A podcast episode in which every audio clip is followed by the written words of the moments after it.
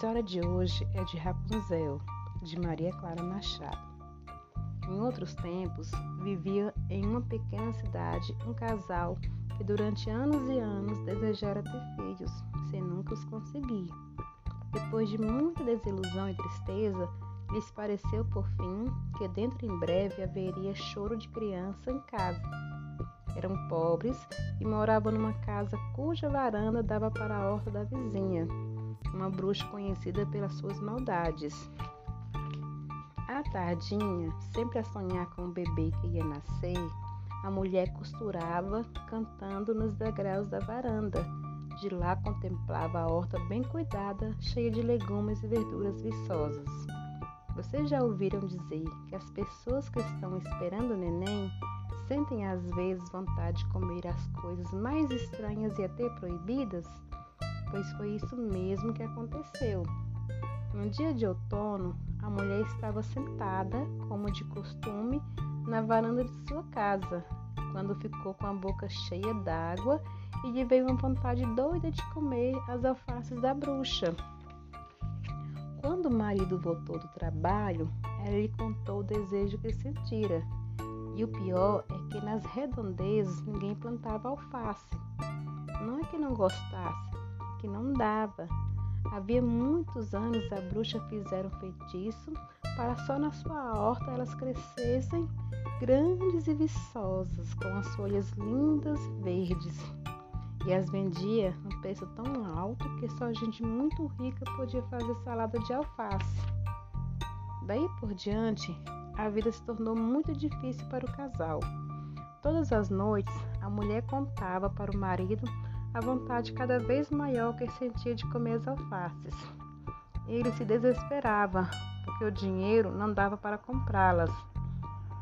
Um dia, a mulher declarou que, se não comesse as alfaces, morreria. O pobre homem não sabia o que fazer. A bruxa sovina e má não lhe daria as alfaces. A mulher ultimamente havia emagrecido e andava muito pálida só pensando naquelas alfaces. Ele foi preocupado para o trabalho, mas na volta já tinha resolvido. Roubaria algumas alfaces. Deus o perdoaria, pois era para salvar a mulher e a bebê. À meia-noite, pulou a cerca, arrancou alguns pés de alface e os levou para a mulher, que as comeu mais que depressa, como se estivesse comendo a melhor comida do mundo. Que felicidade! Voltou-lhe ao rosto e ela logo recuperou a alegria de viver. Daí para frente, todas as noites o marido roubava alfaces e a mulher se deliciava com elas. Certa vez, porém, ele encontrou a bruxa junto ao canteiro quase vazio. Levou um bruto susto. Tenha pena de mim, exclamou o homem. Não sou ladrão. Fiz o que fiz para salvar minha mulher e o bebê que vai nascer. Contou para a velha que fora obrigada a satisfazer o desejo que estava matando a sua esposa. Está bem, respondeu a bruxa com uma risadinha. Não vou chamar a polícia nem fazer nenhum feitiço contra vocês, mas vão me dar o bebê que está para nascer. Cuidarei dele como se fosse meu, e sua mulher pode de agora em diante comer todas as alfaces que quiser pobre homem estava com tanto medo que aceitou a proposta da bruxa. Pouco tempo depois, a criança nasceu. Era uma menina linda. Sem ligar para os pedidos desesperados da mãe e do pai, a velha levou a bebê e desapareceu dali. Nunca mais os pais viram a filha. A bruxa lhe deu o nome de Rapunzel. Sabem por quê? É que essa historinha aconteceu na velha Alemanha, em alemão, Rapunzel quer dizer alface. Não foram as alfaces que salvaram a vida? A menina e a bruxa foram morar numa torre muito alta, no meio de uma grande floresta. A torre não tinha nenhuma porta de entrada, só uma janelinha lá em cima, escondida pela era. Quinze anos se passaram.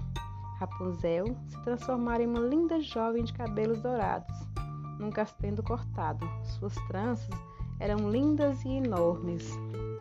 Uma vez por semana, a bruxa costumava ir à cidade para comprar mantimentos. E sabe como ela subia e descia a torre? Descendo pelas tranças da Rapunzel. A moça nunca saíra da, da torre e jamais vira outros rostos, senão os da velha e o seu, refletido na tina de banho. Seu divertimento era ouvir os ruídos da floresta cheia de vida e mistério. Sabia todos de cor. Gostava também de ver da janela o nascer e o pôr do sol, as estrelas e a lua cheia. A velha poucas vezes lhe falava, mas também não a maltratava. A menina crescera assim sem nada saber da vida. Durante uma caçada na floresta, um príncipe se perdeu da comitiva, correndo atrás de uma raposa. Cansado, com sede e fome, de repente ouviu uma linda voz cantando. Será que estou sonhando? pensou o príncipe. Mas não. Quanto mais avançava em direção à voz, mais nítida se tornava a canção. Era uma antiga melodia, daquela que as mães cantam ninando os filhinhos. O príncipe a ouvia muitas vezes de sua mãe. O príncipe gritou várias vezes, mas ninguém lhe respondeu. A voz parou de cantar. Agora estava tudo em silêncio. Desanimado, o príncipe partiu à procura dos companheiros e voltou para o palácio. Não contou a ninguém o segredo da floresta. Prometeu a si próprio. Porém, descobriu o mistério da voz maravilhosa que parecia chamá-lo. O príncipe voltou muitas vezes à torre, mas nunca ouviu a canção. Na vigésima quarta vez, contudo, escondida atrás de uma árvore, escutou uma velha ao pé da torre cantar. Solta as tranças, Rapunzel, que por elas vou subir. Teus cabelos cor de mel nunca me deixam cair. Daí a pouco, para espanto do príncipe, duas belas tranças caíram do alto da torre e a velha rapidamente subia por elas. Ah, então é assim que se entra na torre, exclamou o príncipe. Também vou usar essa escada. Na sua espreita constante, ele viu um dia a bruxa descer e partir para as compras. Esperou algum tempo e se aproximou da torre. Imitando a voz da velha, cantou a canção que ouvira. Logo as tranças douradas caíram até o chão e o príncipe subiu agilmente por elas. Com um pulo, entrou no quarto de Rapunzel. A moça nunca vira um homem. Seu medo e seu rosto foram, portanto, grandes. Mas o jovem, surpreso e alegre, começou a lhe falar, fitando-a com os grandes olhos azuis, e o medo e o susto de Rapunzel foram embora. Não tenha medo de mim. Foi sua voz que me chamou e me trouxe até aqui, obrigando-me a descobrir o segredo dessa torre. Puxa, como você é linda! E muitas vezes o príncipe voltou à torre, ensinando a Rapunzel tudo que ela não conhecia.